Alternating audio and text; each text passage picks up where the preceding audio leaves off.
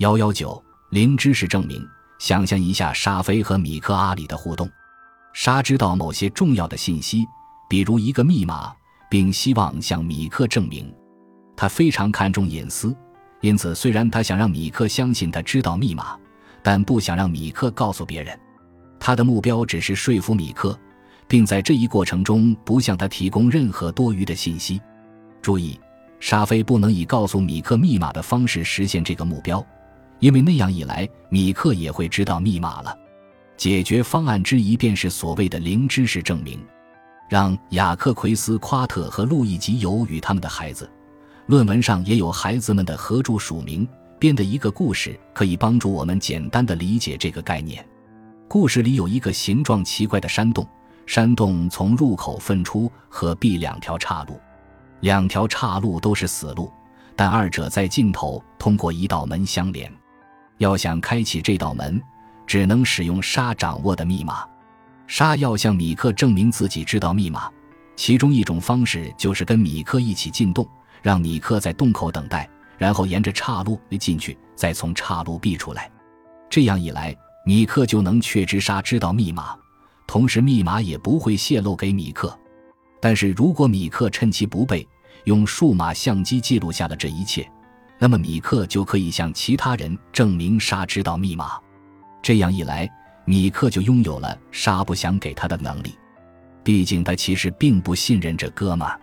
沙飞从一条岔路进去，再从另一条岔路出来，固然可以令人信服地证明他知道密码，但这种证明方式是其他被动的观察者可见的。这就是为什么米克只要录下事情经过，便足以说服他人。证明的过程不需要与沙菲进行任何交互，但是如果我们在证明过程中加入了交互，那么沙菲就能够使米克难以把他知道的事情外传。因此，一种更好的解决方案是让米克先在洞外等候，杀一个人进入洞口，随便选一条岔路走进去。假设他选了岔路 B，一直走到了门那里，这时候米克在进洞，走到分岔口，随机指定岔路。或者岔路 B，这时的他不知道沙走了哪一条岔路。如果他指定了岔路 A，那么沙就必须使用密码开门，从岔路 A 出来。此时米克还无法确知沙掌握密码，但是他可以确定沙知道密码和不知道密码的概率相等。然后米克和沙可以再做一次实验。如果沙可以两次从米克指定的岔路中出来，那么米克可以确定。沙知道密码的概率已经变成了三十四。对于沙来说，连续两次实验都用不到密码的概率并不高。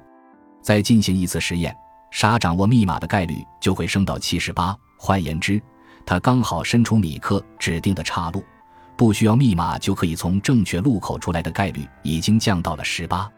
如此重复十次，沙不需要密码便可从指定出路中走出来的概率已经降到了千分之一。虽然无法完全排除运气的成分，但只要实验重复的次数足够多，米克要求什么样的概率程度都可以被满足。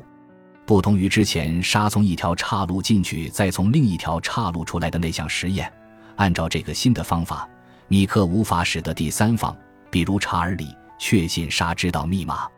虽然米克也可以全程录像，但扎尔作为一个精明的第三方，会怀疑米克和沙串通。事先约定好米克指定岔路的顺序，只有米克和沙才能知道他们是否有串通，因此扎尔无法像米克那样确信沙知道密码。这样一来，沙保留了矢口否认的余地，而只有米克能确定他知道密码。感谢您的收听，本集已经播讲完毕。喜欢请订阅专辑，关注主播主页，更多精彩内容等着你。